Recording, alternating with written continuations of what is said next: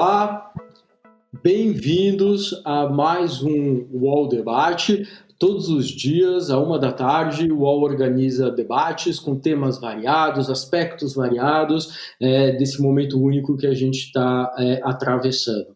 É, hoje, é, a gente vai. Né, o nosso tema é Dá para ser feliz? É, é, em tempos de pandemia, né? Para esse debate, para esse bate-papo, a gente tem aqui quatro feras, quatro pessoas incríveis, né? A gente está aqui com a Monja Cohen. A Monja é referência do Zen Budismo no Brasil, é autora de livros sobre o assunto. É, é, ela é presidente do Conselho Religioso da Comunidade Zen Budista Zen do Brasil e do Vila Zen, Via Zen do Rio Grande do Sul. A gente está também com o Christian Dunker. O Christian é psicanalista e professor titular do Instituto de Psicologia da Universidade de São Paulo, da USP, autor de Psicologia e Psicanálise, vencedor do Prêmio Jabuti em 2012 e é colunista do Tilt, canal de tecnologia do UOL.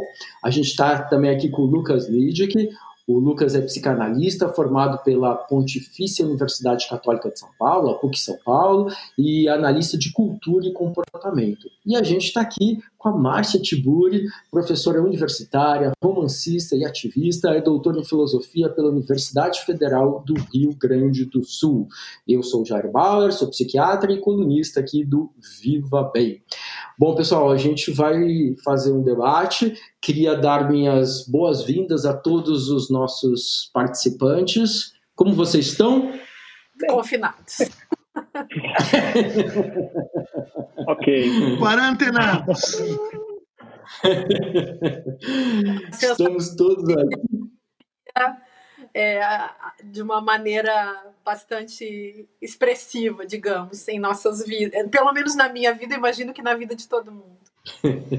então, esses, esses são os nossos participantes. Você que está assistindo a gente está mais do que convidado a participar, a interagir. É, além é, da, da home do UOL, a gente está no Facebook, no YouTube, no Twitter, todos os canais do UOL nessas redes sociais. Mande a sua dúvida, mande a sua colocação, a gente vai tentar inseri-la né, durante esse debate. E eu começo né, é, aqui com uma colocação, uma, uma, uma uma provocação para vocês que seria a seguinte, né? Muita gente que trabalha com o conceito de felicidade sugere que felicidade na verdade é uma busca diária, né? Um processo é, diário, não, né? Trabalhar com a felicidade só com uma perspectiva de uma luz no fim, fim do túnel, um objetivo a ser alcançado lá no final, né? Nesse sentido, muita gente tem pensado, né? Quando acabar o isolamento, quando acabar o confinamento, eu vou ser feliz de novo. Será que é assim? Não dá para ser feliz em casa, agora, hoje, né? com esse momento, essa realidade que a gente está vivenciando? Quem quer começar? Eu posso falar de uma coisa um pouco diferente, né?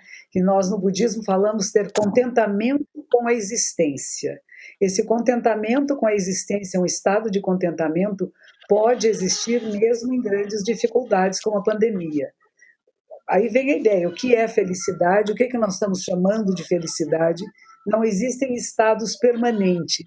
Nós atravessamos diferentes estados.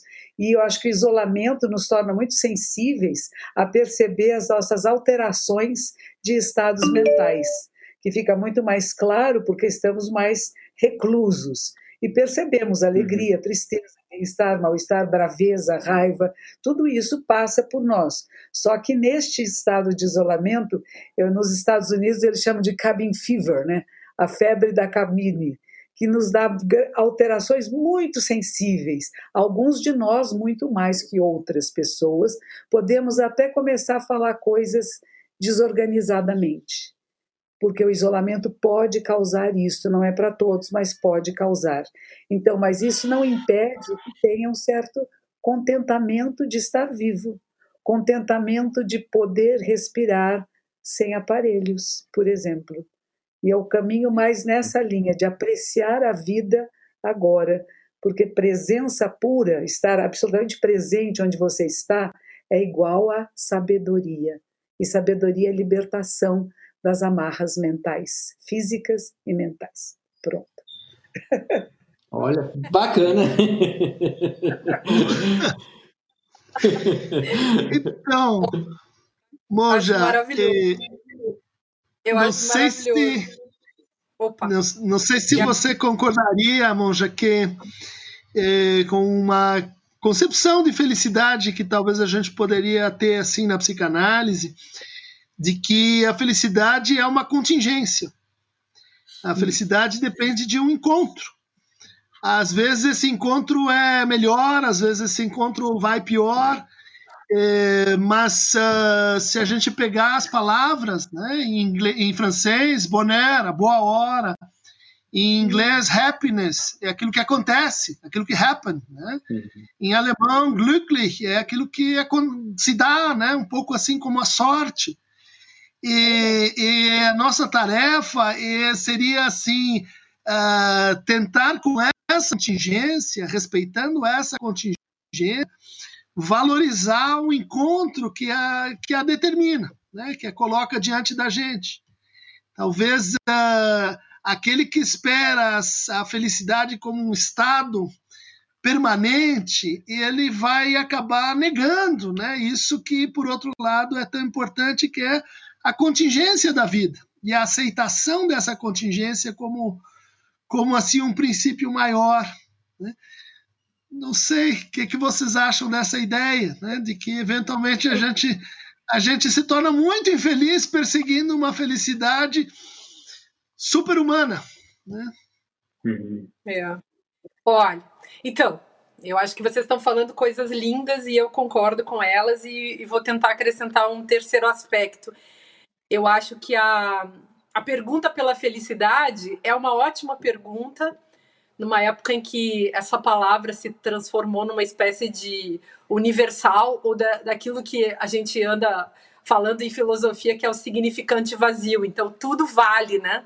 E, e a pergunta é a melhor parte. A pergunta: o que é a felicidade? Podemos ser felizes assim ou de outra maneira ou assado? Porque essa pergunta faz a gente pensar, faz a gente recobrar, retomar o aspecto reflexivo da própria ideia de felicidade. E essa é uma ideia que eu acho que é, ela é uma ideia, digamos assim, teórica e prática. É uma ideia que a gente não pode tratar como uma coisa completamente abstrata, porque a felicidade vai depender também do que você faz dela, né? Então, para mim, isso, isso é um aspecto bem importante. Como uma, uma ideia teórico-prática, Depende da forma como eu vou lidar com essa ideia e o que eu vou fazer da minha vida para que isso seja possível. E aí, claro, é, colocar essa pergunta eu acho que faz parte, e inclusive poder pensar na felicidade sempre perguntando: é isso mesmo? Uhum. Ser feliz é isso? Mas não abandonar a possibilidade de ser feliz, porque numa reflexão no campo, vamos chamar, no, naquele campo da filosofia que a gente chama de ética, a, a felicidade é um objetivo. Só que aí vem a pergunta que a monja estava colocando: o que, que significa ser feliz?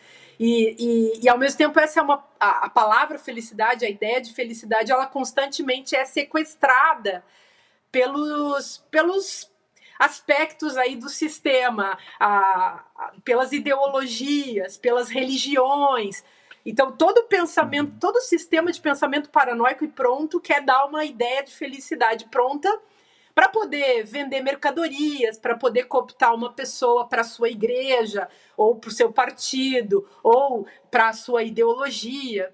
Então, isso também acho que pode entrar na nossa reflexão, né?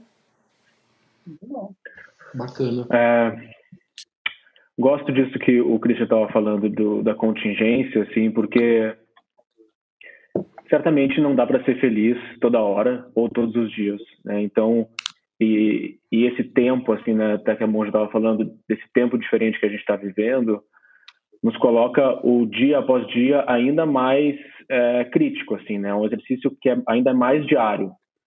E, e tem momentos que a gente desmorona, assim, né? A gente tem percebido um pouco que tem dias que a gente consegue estar tá bem e estar tá se sustentando e tem aquele dia que você dá uma desmoronada. Você fica durão demais todos os dias, uma hora você tropeça. Né? Então, é claro que esse momento tem abalado nossa sensação de felicidade, mas aí também é isso que a Márcia estava falando, né? Qual que é esse significante vazio ou não, que, do que, que dá para pensar, assim, né? Se é plenitude, se é um equilíbrio, se é uma alegria mais ou menos constante ao longo do tempo. É, existe também, acho que até uma, uma certa pressão nessa pergunta, né, que é uh, uma, uma, um conflito mesmo entre felicidade e prazer também, né, e essa felicidade que é mais coercitiva. Na psicanálise se fala um pouco desse super-eu que hoje, na verdade, nos obriga a buscar o prazer a qualquer custo, né, e a gente tem até algumas felicidades temporárias, assim, para evitar as grandes frustrações. Só que as grandes frustrações estão aí na nossa cara, né? Tá, tá muito mais explícito, assim, mais grave isso. Então, até esse espaço para tristeza, assim, né? É, ficou um pouco, ele já estava um pouco sem lugar, né? A gente já confunde tristeza com depressão, já tem toda uma questão aí cultural, assim, complexa também.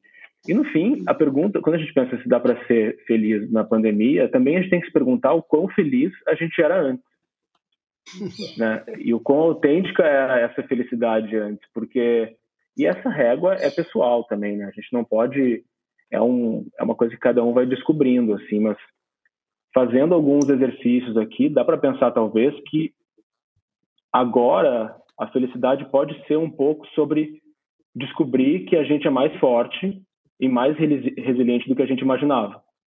Né? Pode ser descobrir uh, e aí tem também sonhos e planos também que entram na história da felicidade, né? Que é um projeto que você tenha, uma ambição profissional, é, uma vivência, uma viagem que eu quero fazer, um casamento, a constituição de uma família, todos esses sonhos e planos que vêm junto com a ideia de felicidade, agora a gente está meio que colocando eles em suspensão, assim, né? Todos os planejamentos mudaram. E isso acaba sendo um pouco difícil. Como é, como é que eu vou poder sonhar de novo? Como é que eu vou sonhar nesse momento? Então, e ao mesmo tempo é muito ironicamente também tem uma sensação de que a vida é agora, né? De que tem uma urgência maior de a vida é agora e a gente não pode nem perder mais tempo, assim. Então me ocorre um pouco isso. E tem também uma sensação que me que me atravessa, assim, principalmente pensando pelos casos que a gente acompanha na clínica, ou mesmo por uma análise de, um, de alguns recortes de, do que as pessoas compartilham nos seus conteúdos, em redes sociais, sejam pessoas famosas ou conhecidas, o que for. Mas também um cuidado nessa hora para a gente não, porque assim essa discussão da pandemia, né, ela tem que, ela deve, pode ser discutida de tantas, por tantos ângulos. Né, num aspecto financeiro, a gente precisa conversar o que está acontecendo. É, a perda de empregos, as pessoas passando fome, a questão política, não tem como deixar de fora, é, a questão social, a saúde, obviamente, né? O que a gente mais precisa é vacina, é leito, é máscara, governo, tem um monte de coisa aí. Mas tem uma coisa que é a nossa saúde mental, e esse inclusive, o que eu posso falar do meu, do meu campo aqui, assim, um pouco mais, né? E aí tem um ponto que é, a gente, tá, a gente tem que ter um cuidado agora para não azedar a nossa própria felicidade não entrar num modo tão neurótico de sentir culpa pelas nossas alegrias ou vergonha das nossas conquistas no momento onde tem tanta tragédia acontecendo, né? Então, qual que é o espaço que a gente pode encontrar para manifestar e, e vivenciar essa felicidade sem também entrar numa comparação tão complexa assim com o que está acontecendo no mundo? Essa, essa, essa última fala do Lucas, juntando um pouco com o que todos vocês é, trouxeram aqui, é, me faz pensar numa segunda pergunta, assim, é, que eu acho que é interessante, né? a gente está vivenciando, a maior parte de nós, nas diversas cidades que a gente mora, né? A Márcia está em Paris, o Lucas está em São Paulo, o Christian está em São Paulo, eu estou aqui no Sul, em Florianópolis, a Monja Cunha, não sei onde ela está. Está em Porto Alegre, Monja? Não, São Paulo. Por... São Paulo também, né? É, São Paulo. É, todos nós, né, a gente está passando, a gente, é, é, a Márcia acho que mais do que nós, né, é, passou aí por quase oito semanas de, de lockdown, né, desse tranca-rua, né, desse, dessa impossibilidade é, definida por lei, né, para as pessoas não saírem de casa, né. No Brasil, a gente começa a, a, a, ter esse estado de lockdown decretado em alguns estados e municípios, se desenha no horizonte que talvez São Paulo e Rio é, vão né, para essa mesma política.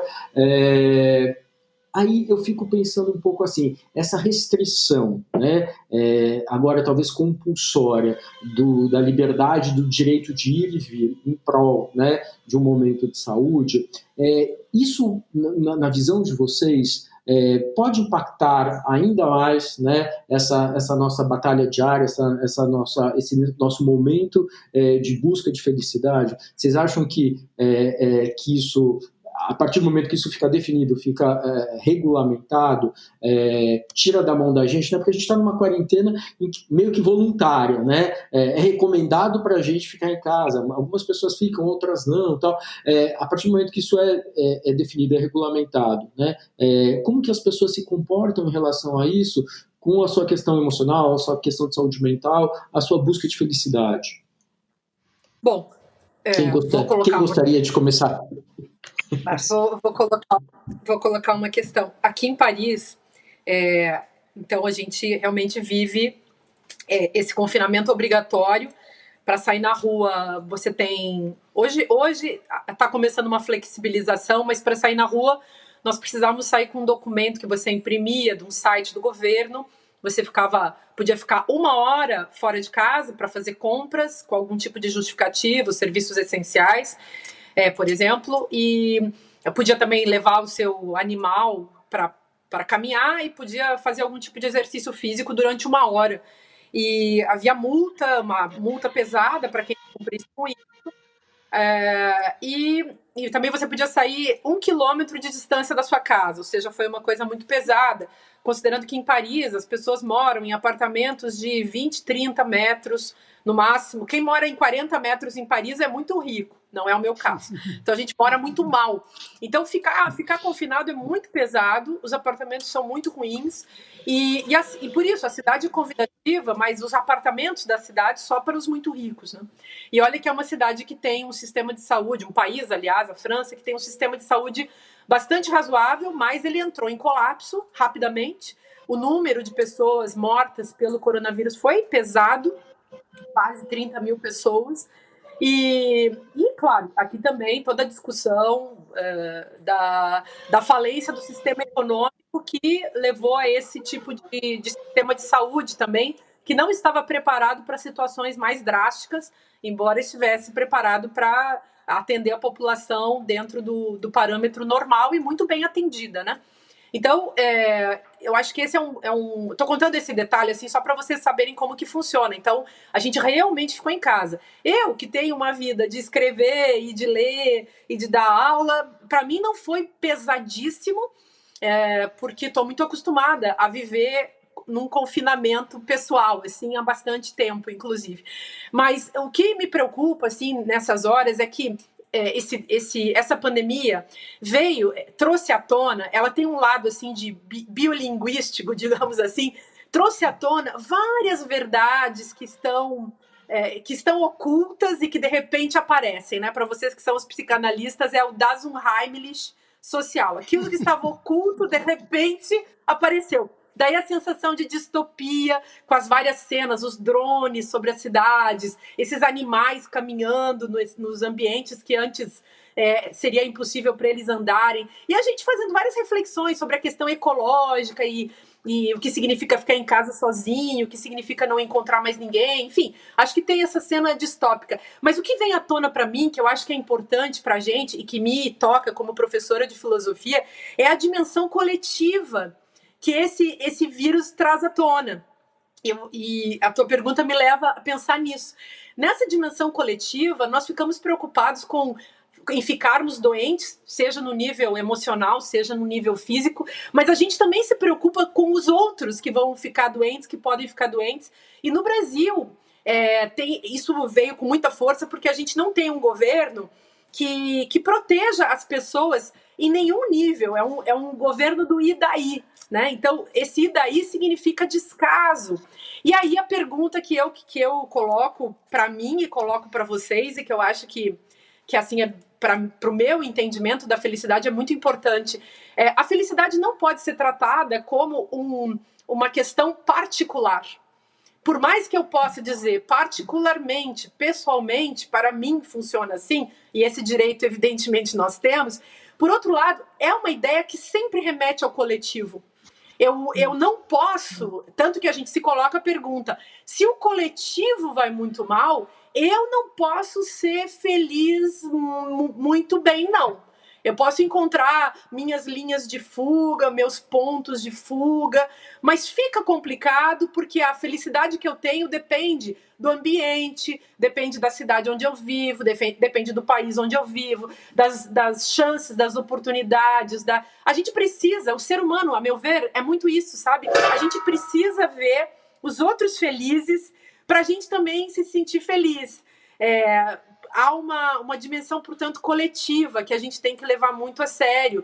E, e quanto mais difícil eu acho que fica a questão é, para as minorias, para as pessoas que são pobres, para as pessoas que não podem se proteger nesse momento por questões de classe, para as mulheres, né, uhum. gente, que estão confinadas, sendo espancadas por, por seus violentadores, seus maridos agressivos, para as crianças que estão sem ter o que comer, porque antes comiam na escola, para as pessoas que não têm como ser salvas, porque não têm acesso a plano de saúde, porque não têm como se proteger.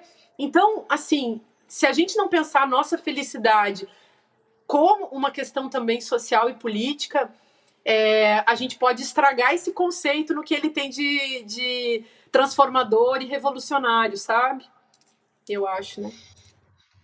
Muito bom. É, eu queria continuar o que você estava falando, Márcia, porque concordo muito contigo que assim a felicidade no, sentido mais rigoroso, mais forte, é, ela é para todos, não é para ninguém, né? Porque a infelicidade daquele que que está ao meu alcance, ela me diz respeito também, né? É, aqui no Brasil, não sei se você tem acompanhado, a gente tem uma onda é, que vem sendo chamada de positividade tóxica, né? que é basicamente o hum. seguinte: não fala as coisas ruins, não fala porque isso isso atrapalha. Se a gente ficar assim só falando das coisas boas entre nós, aí vai ficar tudo bem, né? Que é uma certa expansão da, da felicidade em estado de condomínio. Né? Se você reduz o tamanho do seu mundo, ah, já que está tão complicado lá fora, a gente pode ser assim feliz entre, entre nós. Né? É, me parece que isso vai assim. É, o que você estava dizendo de como a gente gosta de ser sequestrado, né? como a gente gosta de que é, alguém venha para nós assim, condições para ser feliz, né? É, é, é, promessas para ser feliz, um, um, uma determinada redução de mundo para que a gente possa ser feliz, né? Então, uh, é, me lembrei assim de uma declaração recente aqui da nossa ministra da Cultura, dizendo que assim a gente não precisaria ter assim um cemitério sobre os ombros, né? Por que, que a gente vai pensar nas coisas ruins? Vamos pensar no lado bom da vida, né? É, e eu fiquei pensando assim, mas por que, que o cemitério é a coisa ruim? Né? Por que, que a gente não poderia pensar na, na verdadeira felicidade nesse estado em que a gente não tem ressentimento com os que se foram, em que a gente conseguiu se amigar com aquelas que se foram, com, com o passado que tornou a gente possível. Né? Então, se a gente quer falar em felicidade, eu acho que você, você trouxe esse nível do vamos ampliar, vamos ampliar para outras pessoas, eu diria assim, por que não ampliar para aqueles que ainda não vieram e para aqueles que já se foram? Muito bom, muito bom. Eu sempre penso que nós não temos uma tesourinha que nos recorta da realidade e diz aqui estou eu e lá está o mundo e eu não tenho nada com isto. Nós somos seres sociais e estamos o tempo todo recebendo influência e sendo influenciados pelo mundo. Então nós transformamos a realidade e somos transformados por ela. Tem manhãs que eu acordo muito triste e eu sei porque eu estou triste porque a rua está quieta, porque eu moro ao lado do estádio do Pacaembu, onde tem um hospital de campanha. E nós nem ouvimos ambulâncias, porque as ruas estão vazias e as ambulâncias não precisam tocar as suas sirenes. Então, há momentos em que eu me sinto como se eu estivesse dentro desse hospital. E eu sinto essas pessoas e essas dores. É uma coisa que nós temos empatia, a gente sente os médicos, o pessoal de saúde pública e mesmo entregadores, que às vezes vem alguém entregar alguma coisa que é na minha porta, eu fico pensando, nossa, esse ser humano está se expondo para que eu possa estar em casa. Eu estou há 60 dias em casa, sem sair, não pude pé na rua. Meus cachorros, como tem um quintal, o cachorro pode correr pelo quintal. Os cachorros estão ficando doentes. Eles também ficam com o problema do confinamento. Ele sai no portão, começa a latir, uma aflição, uma praça que está praticamente vazia, fora as pessoas que acham que não está acontecendo nada. Então tem isso de eu quero tampar a realidade, a realidade é tão dolorosa, tão difícil, que eu quero fingir que não está acontecendo nada, não quero pensar na morte, não quero falar dos mortos, eu só quero falar, do, estou viva e vou cantar, né? Ela não é ministra, ela é secretária da cultura, aquela criatura que não sabe se expressar, né? Que foi uma coisa muito vergonhosa para quem assistiu a entrevista dela, né? Tudo que falou, que, que pena, não é? Que pena um ser humano se manifestar dessa forma. Mas quero esquecer o passado, não quero pensar em ditadura, nos que morreram, e os que estão morrendo agora também não quero saber, porque isso é chato, né? que é o que você falou. Vamos mascarar a realidade e fingir que está tudo bem, quando não está bem.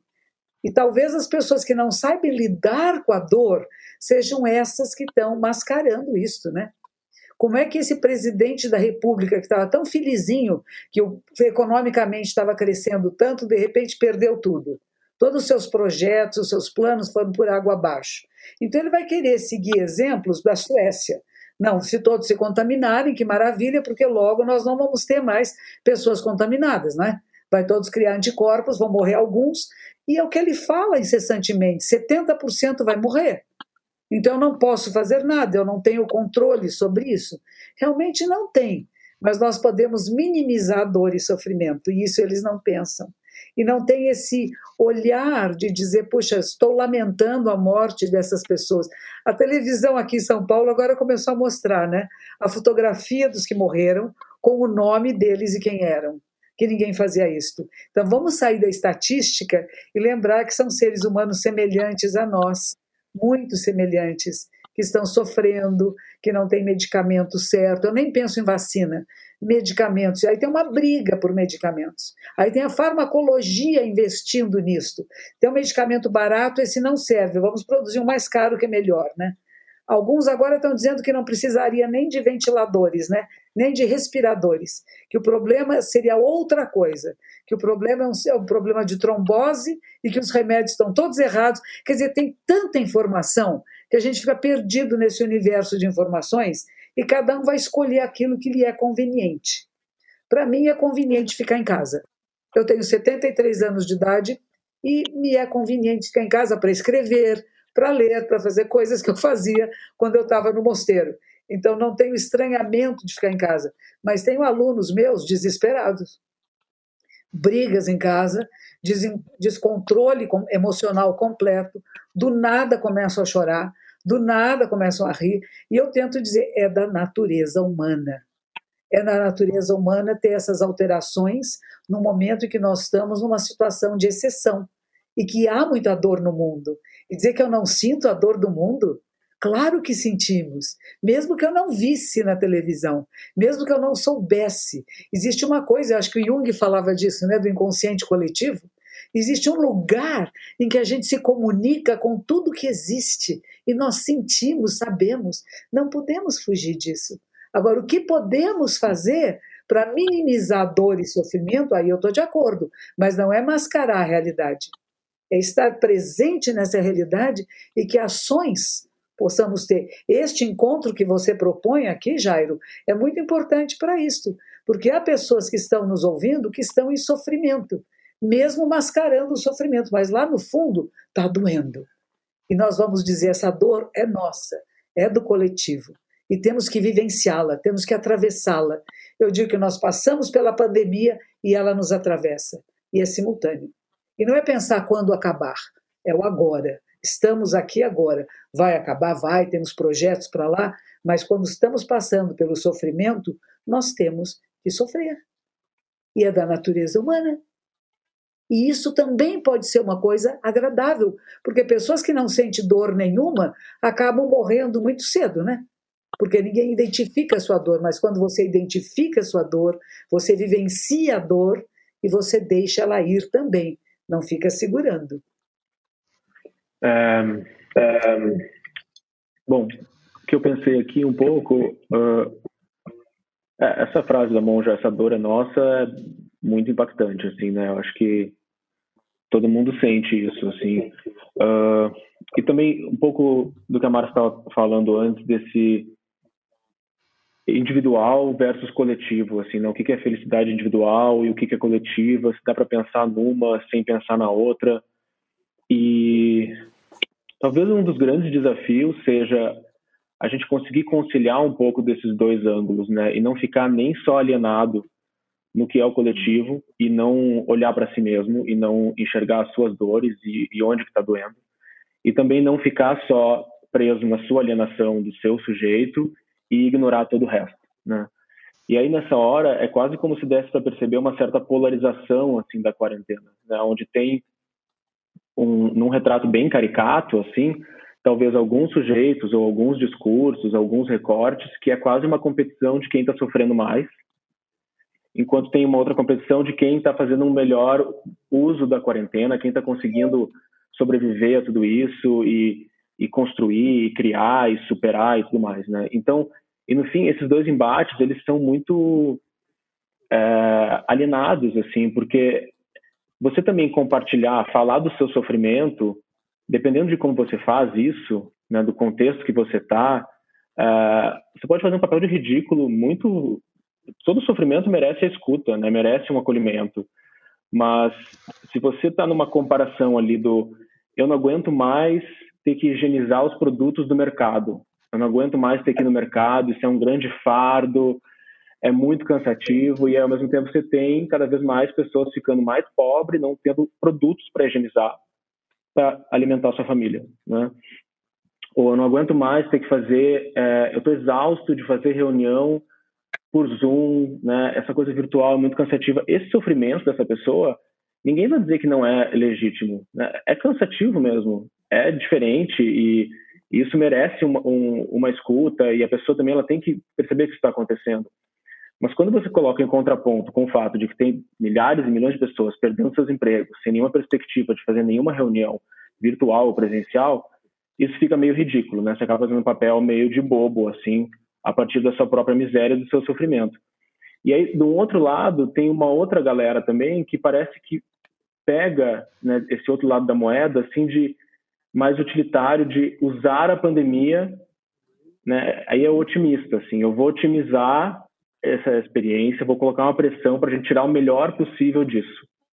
E aí vem essas milhões de histórias de pessoas que estão efetivamente conseguindo fazer dieta, né, fazendo o seu próprio, aprendendo a cozinhar, aprendendo inglês, escrevendo um livro, estudando, fazendo exercício físico, mudando uma série de coisas na sua vida e como isso também vem atravessado por uma coisa muito cultural que todo mundo vive, que é essa lógica da produtividade, né, do, do hackeamento da vida. Então, os life hacks. Eu vou hackear a pandemia e vou tirar disso o melhor proveito e vou exibir isso para todo mundo como uma grande inspiração, que pode, por um lado, ser muito legal, mas também pode ser muito chato de acompanhar e muito difícil e pouco empático quando você não está conseguindo tirar um bom proveito da realidade ou simplesmente quando você está num dia muito difícil, é um dia muito ruim, né? E aí isso se torna um pouco um e aí pensando principalmente em redes sociais, assim, né? Porque a vida é muito maior do que as redes sociais, mesmo quando a gente não consegue sair de casa, né? Porque ali naquele espelhamento assim de, de conteúdos e de influenciadores e agora essa discussão de queda dos influenciadores, né? De do influence, das más influências, é, acho que vale um cuidado para a gente também escutar coisas e pessoas e discursos que nos ajudem a escutar mais a nós mesmos. Né? E, e, com sorte, assim, a gente consegue fazer algumas conversas como essa, assim, de tal, talvez trazer um pouco mais, não de uma, de uma coisa tão é, performática ou de tentar amenizar o que a gente está sentindo, mas de repente é, medir essa felicidade, compartilhar essa felicidade de um jeito um pouco mais uh, mais íntimo mesmo, mais subjetivo, assim. E, e, celebrar também as coisas que podem ser celebradas, as felicidades que também podem estar acontecendo, né? É claro que é, é muita tragédia, fica um questionamento de o que, que, a gente vai tirar disso tudo, no sentido, assim, de como é que a gente vai sobreviver a tudo isso, mas também a felicidade alheia pode ser celebrada, né? Um pouco de leveza, de beleza, de arte, de cultura, de graça, tudo isso também é bem importante nesse momento, até porque ninguém vive só de realidade, a gente precisa da fantasia e a realidade já está bem difícil. É, eu comentaria um pouco o, o, que o Lucas eh, colocou, né? Não sei se vocês concordam, é, que a gente está diante de um conceito, felicidade, é, assim como sofrimento, que é um conceito político e ético. Né? Então, uh, na sua dimensão política, o sofrimento é a felicidade do outro e nós estamos juntos é, nessa ciência. Mas, um pouco para a reflexão ética, eu lembraria uma, coisa que Freud diz em, em Mal-Estar na Civilização, é, que aparece sim é, pacto que é cada um precisa encontrar a sua felicidade nos seus termos e no seu próprio caminho. Né? Dizer, então, uhum. a gente recua um pouco para isso, que aliás tem que transmitir as nossas crianças, e que a felicidade é um encargo, uma tarefa para você. O outro não é responsável pela sua felicidade isso, isso cria uma, uma tarefa, né? isso cria uma, um, um vamos dizer assim, e, e a gente não está muito acostumado a, a, entender a felicidade como, como um, um problema. Né? O que, que vocês uhum. acham aí, Márcia? Olha, eu tenho. É, então, bacana que você colocou isso. Está tão interessante essa conversa, estou gostando tanto de escutar. E Eu queria, então, vou, vou seguir aí no, no que você está colocando, porque na tradição filosófica, a felicidade é um conceito justamente que permeia esse campo, então, da ética. E, e a felicidade, mesmo tempo, é muito contestada, porque desde Aristóteles, se você vai à ética a Nicômaco, por exemplo, a felicidade tem essa dimensão de estado da alma, sim, é, mas não é só isso, porque o Aristóteles deixa claro que uma pessoa que tem uma vida que não é justa, e aí vem a, a, a velha questão grega, né, da vida boa, da vida justa. Se você não tem uma vida justa, você não pode ser feliz, porque o, o estado da alma depende também de condições objetivas. Ou seja, sendo, vivendo sob violência, sob ataque, debaixo do fascismo, não tem felicidade possível. Só que eu estou lembrando também, é, a partir do que vocês estão dizendo, estou lembrando aqui que tem Spinoza, né, que é um filósofo tão importante ali do século XVII, que, que levanta uma discussão que a gente pode inserir aí no, no contexto da, do tema da felicidade, é, relacionado a esses afetos básicos que ele chama de alegria e tristeza. E a, e a, e a tristeza pro, pro Spinoza é um desses afetos negativos que, enfim, ele explica como sendo assim uma vontade de nada, né? Você tem, você fica preso na inação, você tá morto, você não quer ir para lado nenhum, você não quer fazer nada, você não tem desejo. E ele fala que os governantes perversos, os tiranos, os regimes, enfim, autoritários, sempre usaram a tristeza, a, usaram, digamos assim, deprimir o povo para que o povo possa se tornar submisso. E eu tenho é, uhum. refletido muito na linha, pensando que a gente pode pensar a felicidade também como um trabalho e nesse sentido do que você falou de tarefa, do que a monja estava colocando, o Lucas também nesse, nesse processo, né, nessa construção, que a gente pode colocar a felicidade como um desafio também das nossas vidas para a gente não sucumbir ao convite desse, desse programa que está dado por um regime fascista, por exemplo. Então, é bacana demais você não se enganar com felicidades plásticas, digamos assim, ficar alegrinho, fazer que nem aquela menina que saiu do, do Covid e deu uma festa, porque isso isso é uma ofensa, isso é, é, perturbador, isso é incondizente com todo o sofrimento que está sendo partilhado, acumulado, discutido. Não fazer também como a, a secretária de Cultura, que falou uma das coisas mais estarrecedoras e que conseguiu se igualar ao presidente da República em, em termos de produção de discurso grotesco, né, para lembrar o Foucault. Então, eu acho que é absolutamente fundamental que a gente retome a felicidade nessa, nessa linha de uma, de uma produção da vida. E tô lembrando aqui também todos os filósofos, né? Tá vindo Nietzsche, né, gente? Pensa o Nietzsche falando do convite do sim à vida. Em vez de uma vida de ressentimento, em vez de uma vida é, de, de fascismo, uma vida de real é, concretização daquilo que a gente pode ser como pessoas humanas que partilhamos uns com os outros os nossos desejos, os nossos medos, os nossos sofrimentos, as nossas potencialidades. Então, eu até fico com uma certa esperança, sabe, de que a gente vá conseguir é, fazer nexos nesse contexto e produzir nexos justamente por conta do sofrimento que está sendo compartilhado e produzir uma, uma compaixão, sabe? Como. E aí, lembro aqui do Schopenhauer, gente, porque ele falava justamente que a compaixão é que é o fundamento da ética. Contra isso, claro, vários outros autores contrapuseram a ideia de justiça. Só que eu acho que as coisas não são incompatíveis. E eu acho que, a, que nesse momento, com sabedoria, lucidez, muita análise, muita crítica, a gente tem condições de retomar é, essa ideia da compaixão. O que eu estou vendo no Brasil, de aqui também, mas no Brasil, eu estou vendo muita solidariedade. Apesar de tanta grosseria, de tanta escrotidão, de tanta escroqueria do governo, e tem tanta gente boa, tem tanta gente se movendo, as pessoas estão tentando alimentar umas às outras. Isso é impagável, é maravilhoso. Lindo. Você falou duas coisas que são os dois pilares do budismo, né? Que é sabedoria e compaixão. Dizemos o que faz um ser, o ser iluminado é uma pessoa que acorda, que desperta para a realidade, né? Não é uma imagem de um homem da Índia de dois mil anos atrás, dois mil e seiscentos anos atrás. Ele é simbólico do ser humano que é capaz de acordar, de despertar e desperta o quê? Para a realidade assim como ela é, é capaz de ver o que é assim como é e atua nessa realidade a partir de um coração de compaixão. Então, eu tenho a sabedoria de analisar a realidade, de ver quais as necessidades verdadeiras e atuar para atender essas necessidades. O estudo de si mesmo, que é como Sócrates diria, né, estuda a ti mesmo, é o que Buda vai dizer. Estudar o caminho de Buda é estudar a si mesmo. Mas estudar a si mesmo é esquecer-se de si mesmo, do eu menor.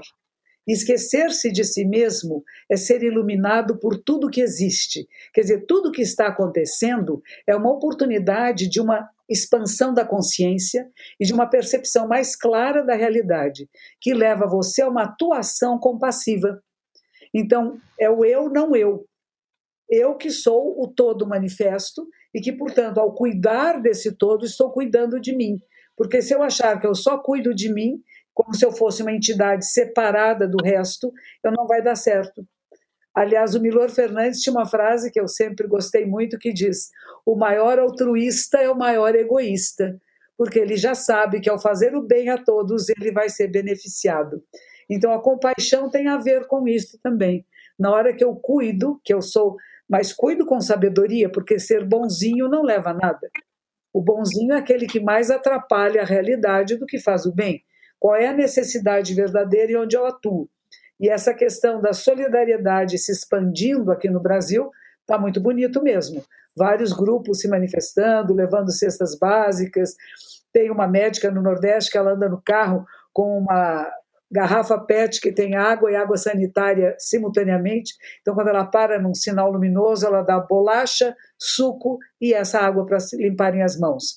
E o mais importante, que a gente viu nisso agora, é a falta de saneamento básico na cidade de São Paulo, que é uma grande cidade, e no Brasil todo. E aí vem essa questão de será que nós vamos ser capazes de exigir aos administradores públicos que haja saneamento básico, água e esgoto, que as pessoas não estejam vivendo no lixo? E isso acho que deu uma visibilidade tão grande nas diferenças de maneiras de viver o mundo, porque quando o pessoal fala assim, os muito abastados estão entediados nas suas casas, com muita comida, limpar banana cansa. E os muito pobres não podem nunca ficar entediados com 10 pessoas num, num, num lugar minúsculo, onde cada um com necessidades diferentes. Vocês acham que adolescentes da periferia vão ficar em casa de noite? Não vão. Por que, que o governo não pensa nisso? Como criar condições? Juventude da periferia que quer dançar, quer fazer sexo, quer comer, quer beber, quer se drogar, vai ficar em casa com o vovô, com o vovó e com os irmãozinhos pequenininhos? Não vão. Então, como criar condições para que essas pessoas tenham máscaras, luvas e os cuidados mínimos de contaminação? Porque vão se contaminar, porque vão sair. Não vai dizer não vai sair, vão sair. Porque sua vida sempre foi fora de casa. Sua vida não foi dentro dessa casinha apertada. E agora que estão lembrando das mulheres, né? As mulheres que são as grandes provedoras. Não tem homem batendo em mulher tanto assim. Tem mulher que está mantendo a casa. Tem, não tem homem nenhum na casa. Eles fazem o filho e se mandam. E elas ficam lá, e várias, com filhos do mesmo homem. Então, tem casos de abuso em casa de famílias riquíssimas, que não ligam para 180. Tem casos de abuso de crianças, abuso sexual, de pessoas que não chamam ajuda de ninguém. Esses não entram na estatística. E a gente só tem estatística das mulheres mais pobres, que no desespero chamam a polícia, e das ricas que não chamam. Então, nós temos uma questão aqui de mudança de paradigma do olhar do masculino para o feminino, que começa já na cerimônia do casamento, que é ridícula, né? O pai leva a filha e dá para um outro homem. Então, a gente tem que rever tudo isso. Porque não está só na periferia, está em todo lugar. Podcasts do UOL estão disponíveis em todas as plataformas. Você pode ver a lista desses programas em wall.com.br/podcasts. Recebe salário, faz transferência, pagamento, recarga de celular e até empréstimo, tudo sem taxa. PagBank, a sua conta grátis do PagSeguro. Baixe já o app e abra sua conta em 3 minutos. E essa discussão, assim, vai longe, né? Eu acho que, e, acho que é, é, muito interessante isso mesmo, né? O quanto que, que esse momento da pandemia é, deixou esses contrastes muito mais evidentes, né? O Brasil extremamente desigual é, e, e o quanto a gente tem percebido isso e a urgência com que essas questões é, é, tem aparecido, né? É, nesse sentido, assim, pegando um pouco carona em tudo isso que, que vocês falaram, é, essa discussão de felicidade, né, é, que a gente está propondo aqui, vocês acham que é uma discussão que de alguma forma a gente consegue alcançar todo mundo, né? A gente está falando com todo mundo, a gente consegue fazer essa discussão, é, impactar, repercutir em, em, todos os estratos sociais, em todos os contrastes possíveis no Brasil, ou a gente continua falando, né, é, é, entre nós, né, esse tipo de discussão, esse tipo de, de, é, é, de, de questão, é, a gente continua falando muito, como disse a Monja Cohen, com as pessoas que estão preocupadas que elas estão lavando banana e, e higienizando as compras que elas estão fazendo. A gente consegue é, é, trazer essa discussão para todo mundo? É, como que a gente faz isso, né? Porque parece, me dá a sensação que não é só o saneamento, não são só as condições, a gente tem quase metade da população do Brasil que vai depender desses apoios é, financeiros do governo nos próximos meses. Né? A gente consegue expandir esse conceito de felicidade, é, é, é tanto no nível individual como no coletivo, para para todo mundo, assim, num, num, país tão profundamente desigual e, e como nós. Olha só, Ô, Jar, Jar, olha só. Eu acho que, é, infelizmente, tem muitas pessoas, uma, uma população imensa no Brasil que não se coloca esse tipo de pergunta, porque são pessoas justamente que estão submetidas a meios de comunicação que não é, providenciam para essas pessoas esse tipo de espaço. Então, quem é, digamos assim, teleguiado demais, quem é comandado demais pelo, pela programação da indústria cultural brasileira, é, considera, por exemplo, e nem se coloca que, que a questão: será que eu posso ser feliz? Porque essa pessoa já compra, com todo respeito, enfim, mas já compra todo respeito aos gostos, mas para mim isso é sempre muito uhum. discutível. A pessoa já compra, por exemplo, a música pronta que traz a felicidade pronta, o videoclipe que traz a, a imagem da felicidade pronta, a ideia de sexualidade que traz, que já vem como uma, uma felicidade pronta, a alimentação que é a felicidade pronta, o estilo de vida burguês, o da classe A, como sendo aquela felicidade pronta. Então, essas pessoas que já recebem a resposta do que é felicidade, não se coloca uma pergunta sobre o que é felicidade. Por isso que eu vou continuar insistindo como é importante a gente fazer a pergunta, porque essa pergunta pode deslocar o sentido da nossa vida para um lugar muito mais interessante. É, e a gente tem muita fantasia também do que, que é a felicidade dos outros, e nossos colegas aí, psicanalistas, podem explorar também essa dimensão do, do desejo do outro, né, que nos constitui. Mas é, justamente nós temos fantasias do que, que é essa vida feliz dos outros, e a gente já recebe também esse chip pronto, né, esse pendrive com o, o, o videocassete, sei lá, com a, vamos pensar assim, nessas tecnologias que são, são chip completamente programado, né? A programação pronta do que é a felicidade. Tem pessoas que acham que são felizes porque acompanham toda a programação da Netflix, ou porque tem a tal família margarina, ou porque tem o um marido, ou porque, sei lá, tão magras com o corpo é, no, no, dentro dos, dos conformes plásticos da sociedade capitalista.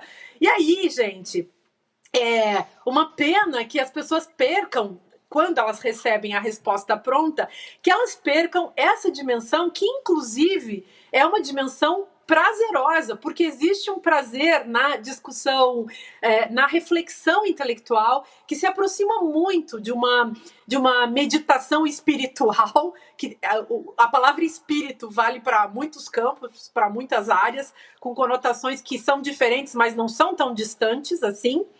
E, e eu acho que é muito importante, então, que a gente pense nisso, né? De onde você tirou a sua ideia de felicidade. Você da sua religião, você herdou da televisão, você herdou das redes sociais, você herdou uma certa imagem de classe social que te vendeu parâmetro estético, você comprou isso, recebeu isso é, por, a, por meio de algum discurso pronto, político. Quer dizer, é preciso que as pessoas pensem que a reflexão sobre a felicidade isso pode ser interessante, né? Que a reflexão sobre a felicidade seja um espaço de abertura da consciência, abertura do, do sentimento, das afetividades, das emoções, para que a gente possa se encontrar com essas coisas que são fantásticas para a construção do comum entre nós, que são empatia, compaixão, né, habilidade de, de abrir né, o, a, a cabeça, o coração para a alteridade, a capacidade de ver o outro como um semelhante, de descobrir coisas novas, né? Porque se você também não descobre, se você não tem digamos, uma, uma, vamos chamar assim, uma abertura cognitiva e moral e ética, você também não descobre nada de novo, seja no campo do conhecimento, seja no campo da existência. E agora é chance, é quase que uma suspensão da vida, a gente quiser usar isso como uma metáfora, né? a pandemia como metáfora. Você pensa, suspendeu a vida, e o que, que eu tenho pela frente? Uhum. Eu tenho a chance de repensar um monte de coisa que não estava bom nem para mim, nem para os outros, que é são é, discursos prontos, ideias prontas, verdades prontas, inclusive uma felicidade pronta que não tem deixado muita gente feliz. Parece. Eu acho é... incrível. Diga, Jairo, eu acho que acho que a sua pergunta, né, de até onde dá para estender essa discussão. Assim, é claro que se você está numa guerra, né, se você está no modo sobrevivência, todo mundo agora está um pouquinho mais operando no modo sobrevivência, né, o que é até interessante, assim. Mas em geral tem muita gente que está no modo sobrevivência, aquele de campo de guerra, assim. Nessa hora, talvez, se não, você conseguir pensar em, em quão feliz você está, fazer essas reflexões e, e filosofias seja um pouco mais difícil, né? Você está correndo atrás de conseguir se alimentar, estar vivo e tudo mais. Uh, mas ainda assim, eu acredito que dá para chegar um pouco num, num, em criar algum furo, assim, né? Isso que a Márcia falou dessa felicidade é, pronta, acho que dá para fazer um furo nela e todo mundo de alguma forma consegue tem condições mais ou menos de fazer isso.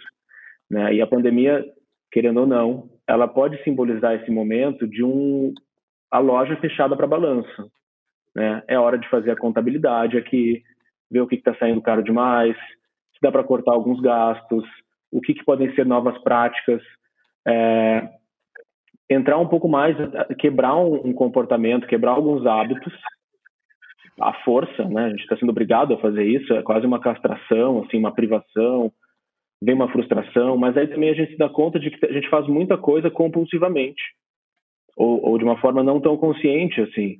E aí com isso a gente pode fazer escolhas diferentes, talvez escolhas mais conscientes e que nos levem para uma vida que pode ser mais feliz. Então, acho que dá para achar algumas brechas nesse momento. E assim, felizmente, com relação ao psiquismo, a nossa cabeça, existe uma possibilidade, um potencial criativo, quase meio mágico, assim, já que a gente está falando do, do espírito aí, é, de simbolizar e de driblar um pouco das, da, das faltas que estão aparecendo. Então, sim, a gente está passando por muitas perdas, né? A perda de liberdade, a perda de direitos, né? Se fala agora no que, que vai ser um Estado totalitário, tecno-totalitário, o que, que as pessoas vão conseguir fazer, onde elas vão conseguir transitar. A gente tem perda de emprego, perda de falências, perdas de vidas, né? Então tem muita perda, mas pelo menos no simbólico a gente pode pensar nos ganhos que vem também. Porque com, a, com, com alguma perda vem também um ganho. Né? Sim, as perdas são irreparáveis, talvez todas sejam, assim, mas esse é o momento onde a gente consegue colocar uma luz diferente sobre alguns assuntos, né? E, e algumas coisas já estão mudando na nossa cabeça.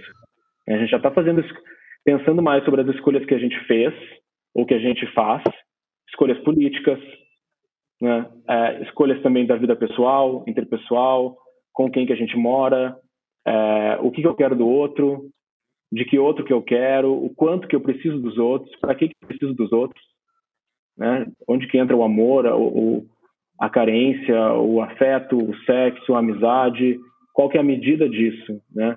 Discussões que passam os funcionários que trabalham na minha casa, né? Esse é um questionamento que, que chegou para todo mundo, assim, né? De eu preciso de tantas coisas, eu preciso de uma casa tão grande, as minhas escolhas de consumo, a acumulação, tudo isso está nos fazendo feliz ou não? Né? Então, de algum jeito, até esse, essa grande castração e essa, essa grande limitação que a gente está vivendo nos coloca uma oportunidade de fazer esses questionamentos. É, é claro que nem todo mundo pode estar, talvez, numa análise, mas, assim, existem muitos tipos de terapia. Você escrever, você rezar, fazer rituais, é, dá a possibilidade de escutar a si mesmo, né? nem que seja lavando a louça. Desligar um dia o Jornal Nacional enquanto lava a louça e conversar consigo mesmo, ter coragem de escutar a si mesmo e se acolher naquele, naquele sofrimento, naquela dor. Assim. E isso já pode ser bastante, um pouquinho disso já pode ser muito para mover você de algum lugar uh, subjetivo. Né? Eu fico pensando na sua pergunta de pessoas muito simples, que podem não estar nem entendendo direito o que nós estamos falando, né? Nós estamos analisando de um ponto mais intelectual, né? Mas eu posso imaginar daquela senhora que ficou na fila da Caixa Econômica para pegar os 600 reais, que foi um sofrimento danado, que foi várias vezes, e depois de muita dificuldade, ela sai muito alegrinha com o dinheiro na mão e ela vai dizer: Isso é felicidade. A outra uhum. pessoa que foi lá a geladeira estava vazia e deram uma cesta básica, ela vai dizer: não, isso é felicidade. Então, os níveis são muito diferentes. Como a gente falou, a sobrevivência e aquilo de ter o mínimo suficiente, a suficiência, que é uma palavra que no botão eles usam muito, né? Se houver suficiência, nós temos uma sociedade mais harmoniosa. Então, conseguir chegar a essa suficiência nas pessoas, todas elas. E eu posso dizer que tem pessoas muito ricas, muito insuficientes. Então, não é só a cesta básica que dá felicidade, como não é só o conhecimento intelectual. Tem pessoas que estão vazias de si mesmos. E elas estão procurando desesperadamente coisas para se pegar e são mais pobres que o pobre que não tem o que comer. E a gente tem que pensar como é que eu enriqueço esse ser humano do prazer com a existência de estar tá vivo, gente. Coisas simples, como eu estou vivo aqui agora meu corpo, meu pé, e morreu meu irmão no hospital e eu não pude fazer velório, mas eu posso jogar uma flor pela janela ou eu posso fazer uma prece aqui de longe e, e não ficar só se lamentando porque eu não fiz o velório, porque não dá para fazer velório. porque não dá para fazer velório, porque ninguém vai querer pegar doença. Eu achei maravilhoso ver os nossos coveiros todos cobertos como se cobrem nos hospitais. Nós nunca tivemos isso antes. Então, estamos tendo cuidado com essas camadas mais pobres também, estamos. E temos que perceber que é um sofrimento, é, mas também tem momentos de bem-estar. E esses momentos de bem-estar têm que ser percebidos e dado atenção, não só para a dor e para o sofrimento, mas também os momentos que são de pequenas alegrias. De ganhou um, um docinho. E que gostoso que é esse docinho. Ele não tampa tudo, ele não faz esconder tudo, porque eu acho que a nossa população está muito consciente das diferenças sociais e das suas expectativas, como diz a Márcia, de querer atingir, ser aquele ou lá que parece que é tão feliz lá em cima, né? Mas não é. E aí você vai trabalhar na casa de uma dessas pessoas e encontra aquele bando de remédios porque não conseguem mais encontrar plenitude na vida. Então, a minha proposta é como que todos os seres possam ser felizes. Aí é todos, sem exceção. Aquele que está morrendo agora no hospital, que encontra nessa morte um estado de plenitude, porque a morte não é medonha. Todos nós vamos morrer. E a gente tem que se lembrar disso. Então, morrer não é um castigo do céu. Passar por sofrimento está purificando karma, sei lá, está passando porque nós temos que passar pela nossa insuficiência. Então, encontrar essa suficiência que vai atingir todas as camadas sociais com um estado, alguns momentos de bem-estar. Eu acho que isso é uma gotinha de mel que não vai mascarar a realidade, não, mas vai tornar possível lidar com esse sofrimento de outra forma. E eu noto que pessoas das populações mais carentes são aquelas que mais compartilham. Compartilham, se elas têm um quilo de feijão, elas dão a metade para quem bater na porta, enquanto outras pessoas, pelos seus. Ah, não falam com quem bate na porta mais, né? Não me incomode, não tem ninguém aqui, não tenho nada para te dar. Então, existe uma diferença muito grande naqueles que têm o coração capaz de compartilhar o pouco que têm porque passaram fome, porque sabem o que é necessidade e a dor. E aqueles que nunca viram isso não têm noção do que é e por isso não compartilham nada. Então a gente tem que abrir um pouco o olhar e aprender com as pessoas mais simples e mais pobres o que é compaixão, o que é cuidado, o que é bater na porta do vizinho e falar tá tudo bem aí, o que é chamar a polícia quando está ouvindo os gritos da mulher ou da criança berrando. E isto talvez não aconteça nas castas mais elevadas, castas da nossa sociedade. então, felicidade vai variar demais, demais para cada um de nós.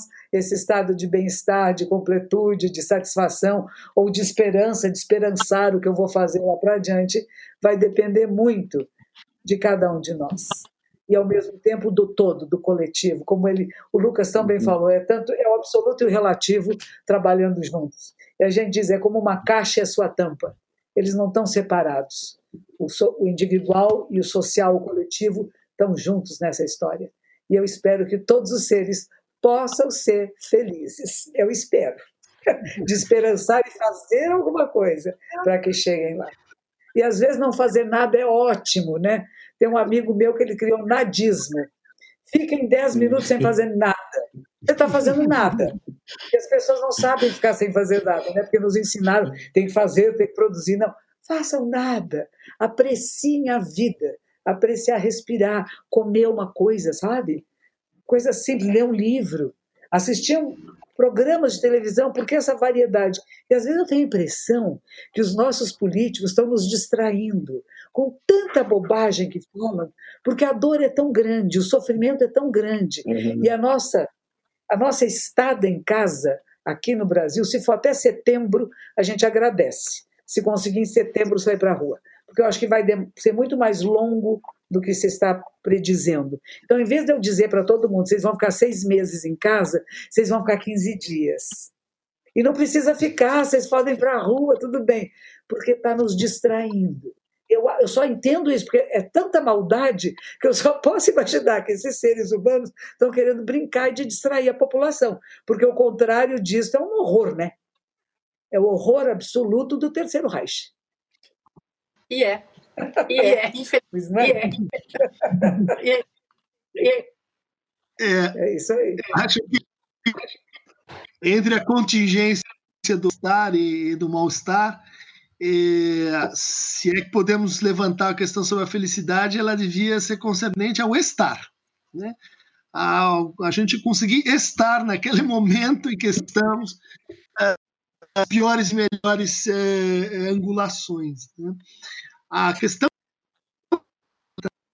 é, é algo assim, é, como, como há um, um discurso que no fundo acaba sancionando que perguntar-se sobre a felicidade é um assunto para ricos, para filósofos que têm tempo, para ociosos, para aqueles que já superaram, vamos dizer assim, é, um certo tratamento básico do sofrimento.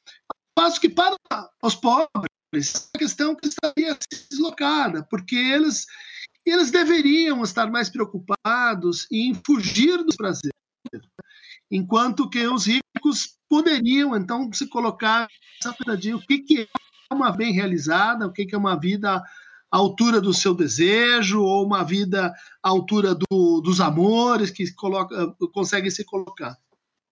Eu acho que do Jairo, e, diante dela, eu seria assim mais universalista. Eu acho que que a felicidade é uma questão, ah, como dizia o Antônio Cândido em relação à literatura, que é direito de todos. Né?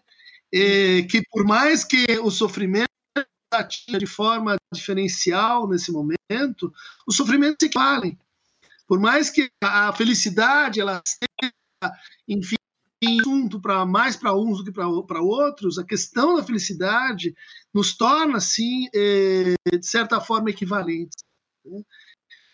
Acho que é, essa dimensão, vamos dizer assim, é, de tarefa que é comum e singular, ela faz valer a pena a gente pensar sobre a felicidade é, mais além né, de nós mesmos e mais além de nós mesmos. Tá ótimo. Pessoal, o, o, o, o UOL me avisa que a gente está quase no. Já passamos do limite do nosso tempo, mas eu queria então fazer uma última perguntinha rápida para vocês e pedir para vocês, eh, junto com essa última pergunta, colocarem eh, os, os, comentários finais, os recadinhos finais, a posição final de vocês em relação a alguma coisa que não conseguiu ser, ser bem discutida. É, Monja Cohen falou agora que a gente trabalha aí com uma expectativa de talvez voltar a alguma coisa é, de final de quarentena em setembro. Algumas pessoas falam que daqui a 15 dias a gente vai voltar. É, enfim, né, a gente ainda tem muita incerteza em relação a isso, mas em algum momento, né, a Márcia está em Paris, hoje é o, é o começo de, essa segunda-feira, é o começo de uma flexibilização em Paris. Né, é, agora, para terminar, como lidar então com essa expectativa de felicidade, né? ainda mais para quem está projetando a felicidade na volta à normalidade, a uma possível normalidade. Como, como, como, como medir isso? Como talvez pesar um pouco mais essa questão da felicidade, sabendo que possivelmente esse normal não vai ser normal como era antes, né? A gente vai estar diante de um novo normal e durante um bom tempo, né?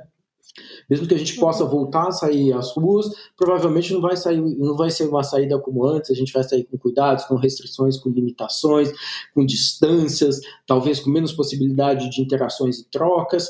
É, o que, que, vocês acham? Como lidar com essa expectativa de retorno a uma nova normalidade? E recadinhos finais, posições finais, recados finais de vocês. Bom, não há nada fixo nem nada permanente. Né? Nada fixo, nada permanente. Buda, quando ele estava morrendo, com 80 anos, ele dizia: não há nada seguro neste mundo.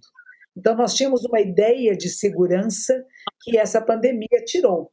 Eu não sei o que vai acontecer, não sei se vou ter emprego amanhã, tem novos empregos surgindo, tem novas possibilidades de trabalho, tem muitas outras coisas que estão surgindo a partir desta pandemia, inclusive a questão da inteligência artificial, a, a, virtualidade das aulas e de tudo que é possível, né? Então existe um novo mundo que está, porque está tudo transformando. A Terra não vai para trás.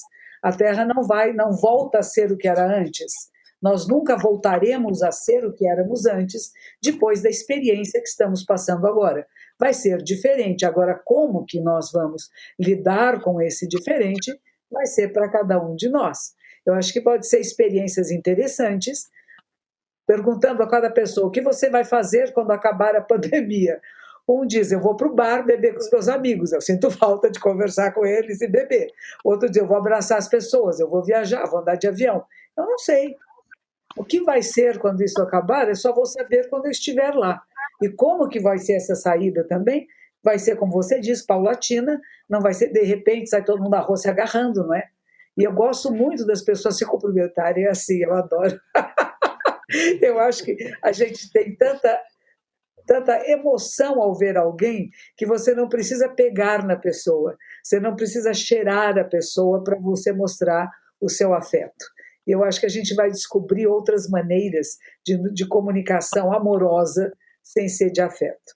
Eu só lembro que na Argentina sugeriram, o governo sugeriu que as pessoas fizessem sexo virtualmente ou que se autossatisfizessem neste momento da pandemia. Eu falei, olha, eu nunca pensei que um governo daria tais orientações, mas deram. E, ou então que é para dar beijo na nuca. Quer dizer, já imaginamos outras formas da sexualidade que estão sendo sugeridas pelos nossos governantes. Então, talvez acabando a pandemia, as pessoas possam ter outro tipo de relações sexuais afetivas que talvez durante a pandemia não puderam ter. Agora, cada um de nós vai ter que conviver com esse novo momento, porque nós seremos novas pessoas. Nós não somos mais aqueles que éramos de manhã, não seremos mais aqueles que seremos hoje à noite. Nós estamos passando todos por inúmeras experiências que estão nos transformando, tanto indivíduos como sociedade. Então, tem uma novidade, sim, porque todo dia é uma novidade, cada instante é um instante novo. Nós não estamos congelados nesse momento. Então, vamos apreciar. E como é que nós construímos esse nosso instante? É agora. É deste presente agora que nós construímos lá.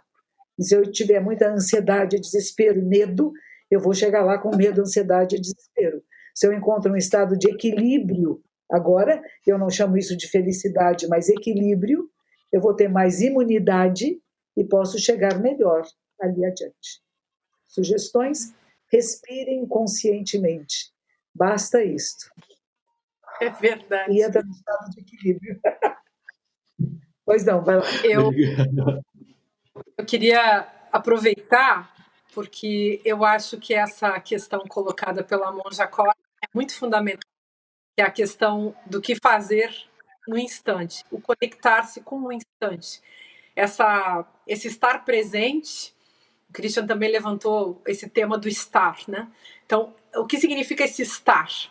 E, e o que significa conectar-se com esse instante? E eu penso muito é, na importância da, vamos chamar assim, é, da conexão com o gesto próprio, é, tomando aí essa dialética, né, de, esse, esse movimento entre o particular e o universal, o indivíduo e o coletivo, digamos, nesse movimento onde a gente vai se, se instaurando, se descobrindo é, e, e, vivendo a riqueza né, da experiência da comunidade humana, né, a gente é, pode adquirir uma uma consciência do próprio gesto. Então, o que, que eu posso fazer? Qual é o meu gesto? Eu tenho pensado de um jeito muito pragmático. Eu tento fazer no meu dia a dia sempre o melhor que eu posso. Se o melhor que eu posso é um macarrão, eu faço o melhor que eu posso, dentro das minhas condições. Se o melhor que eu posso é escrever, eu faço o melhor que eu posso. Se é falar com uma pessoa numa live do Instagram ou aqui com vocês, é o melhor que eu posso. Se é confortar por telefone alguém, se é comprar alguma coisa na rua para alguém, se é doar um pouquinho do meu dinheiro para alguém ter o que comer, se é, é tentar proteger uma família ou um é, amigo ou quem quer que seja com o pouco que eu tenho, com o que quer que seja que eu tenho, eu tenho valorizado muito esses gestos, tanto os meus, é, no sentido de que eu faço nesse momento o melhor que eu posso, então eu posso morrer tranquila, em paz com a minha consciência, porque eu fiz aquilo que eu podia de melhor naquele momento, e ao mesmo tempo, quando as pessoas fazem comigo, eu tenho dado muito valor é, a, a, todos os gestos de. O gesto mais simples pode ser de uma pessoa que eu não conheço, que me escreve de uma cidade onde eu nunca fui e que me manda uma mensagem pelo, pela rede social com carinho. Então, eu tomo isso sempre como uma coisa muito bonita, muito boa, porque eu estou valorizando sempre o gesto da pessoa. E eu acredito muito que a gente enlaçando os nossos melhores gestos, que são gestos responsáveis e gestos que tentam sanar problemas e que tentam cuidar da vida. Então, eu me sinto, digamos, instantaneamente dentro do, do estar, do estar da felicidade possível para mim, como pessoa humana limitada por todas as circunstâncias. Então, tem épocas da, da nossa existência que nós podemos ter grandes gestos, mas existem momentos que a gente só pode ter pequenos gestos. Então, é, se reconciliar com essas pequenas potencialidades nesse momento pode ser uma coisa também muito boa, porque aquilo que para nós pode ser muito pequeno, que não nos custa muito, pode ser é, a vida feliz de uma pessoa, como a, monja estava colocando, né? Pode ser o, o, alimento daquela pessoa na semana. E isso pode trazer a ela um conforto é, que vai além, inclusive, é, do, do, da materialidade das coisas, que são muito importantes, que a gente nunca pode esquecer, mas eu acho que, inclusive, nesses gestos de solidariedade, vai junto, né? Vai junto a própria solidariedade. E ela é um valor que, a meu ver, precisa estar acoplado ao valor da felicidade, porque, a meu, do meu ponto de vista, não existe felicidade sem solidariedade. Então, obrigada, gente. Adorei ouvir vocês, aprendi muitas coisas e foi muito rico. Obrigada, Jairo. Obrigado, Márcia. Diga, Lucas. Oi. É, acho que tem uma, uma coisa que até vem se falando, né? O, aquele David Kessler fez um, um, comentário algum tempo atrás que repercutiu bastante, falando da, da questão do luto, né? De que a gente está vivendo o luto de um mundo que não existe mais, né, e que a gente e, e, e, ainda sem saber qual que vai aparecer. E aí ele retoma as fases, as cinco fases do luto, né, de como a gente muitas vezes fica com raiva ou triste, não aceita. E tem essa sexta fase que seria uma atribuição de sentido, né, que é conseguir finalmente quando está atravessando ou depois de ter atravessado você conseguir entender um pouco o sentido de tudo isso.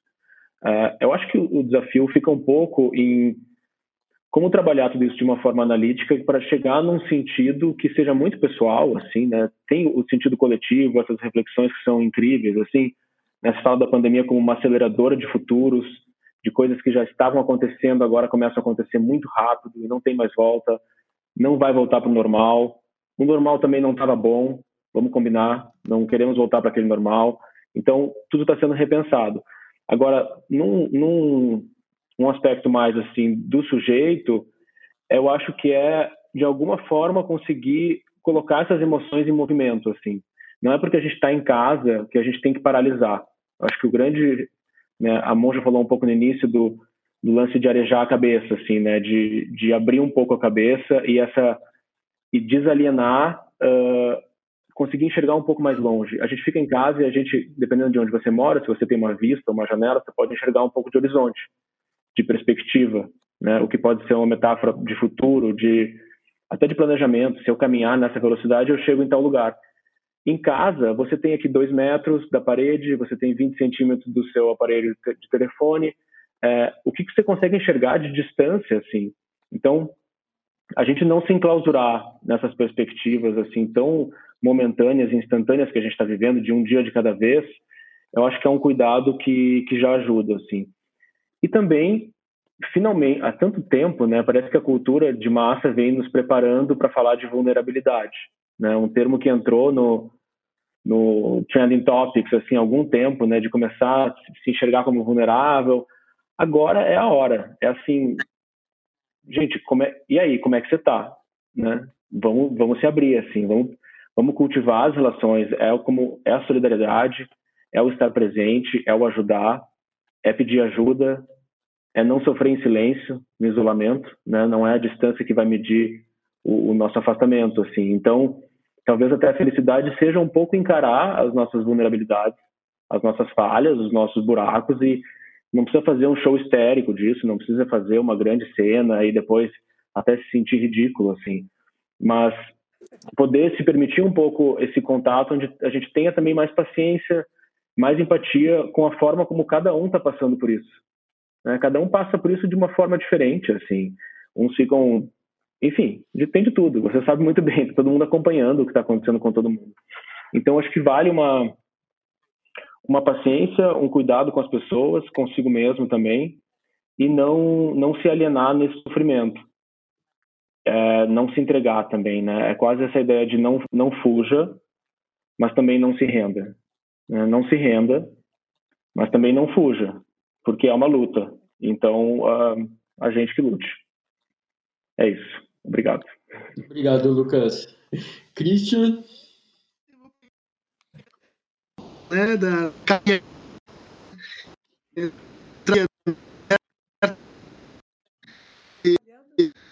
bom, uma sugestão uh, de, de, negativa, né? Quer dizer, como, como a gente deveria evitar aquela posição da criança no banco de trás uh, do carro dos pais, perguntando: já chegou?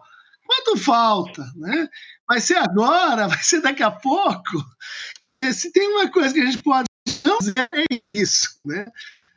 Dizia que o, que o sintoma ele tem uma estrutura subjuntiva, né? ele sempre se enuncia no quando, quando aposentar, quando isso acabar, ou se, né? Se eu tivesse feito, eu faço, né? Acho que esse é o momento para a gente eh, fazer pequenas aprendizagens. Estou muito ah, de acordo com a Márcia, né? O pouco que a gente conseguir levar dessa já vai ser uma grande coisa. Aprender pequenos com passos, né? Eu como aprender assim a viver com o que tem para hoje. Né? Para hoje tem isso, né? É, não tem outra coisa. É, eu diria assim uma pergunta que é o que eu uh, me, me, coloco, que é assim, qual história eu vou ter para contar depois dessa travessia? Né? Eu vou ter uma história de que eu fiquei embaixo do dizendo ou eu fiz alguma coisa na felicidade possível com esse pouco assim que temos diante de nós. Né? Pouco que pode ficar, pouco o valor da reconstrução. Né? É, meu, meu, meus pais, meus avós viveram a Segunda Guerra na Alemanha e que e tinham um sentido assim de que, olha, você pode perder tudo, mas aprenda que você é capaz de reconstruir, você é capaz de refazer aquilo que você perdeu. Né? Eu acho que o Brasil sente um pouco da, dessa, da, da falta desse sentido de reconstrução, né? e de repactualização, que espero que aí dessa conversa, um pouco de gosto pela cultura da escassez, um pouco de, de humildade, né? gente que controla, que manda, que faz, e daí vem o vírus aí e põe todo mundo numa outra situação, né? É, mas para não terminar assim é, muito pessimista, eu me lembro ah, do que os historiadores vêm dizendo do Carnaval de 1919. Né? O Carnaval de 1919 foi o Carnaval e o Carnaval depois da e eles dizem esse foi o Carnaval do desbunde. Foi quando realmente se inventou o sentido que hoje nós temos para o carnaval. Ou seja, da alegria, enfim, no tamar, do uso dos prazeres, né? Espero que o nosso carnaval de 2021 seja outro carnaval que reprise o carnaval de 1919. Boa. Joia, Cristian. Muito obrigado.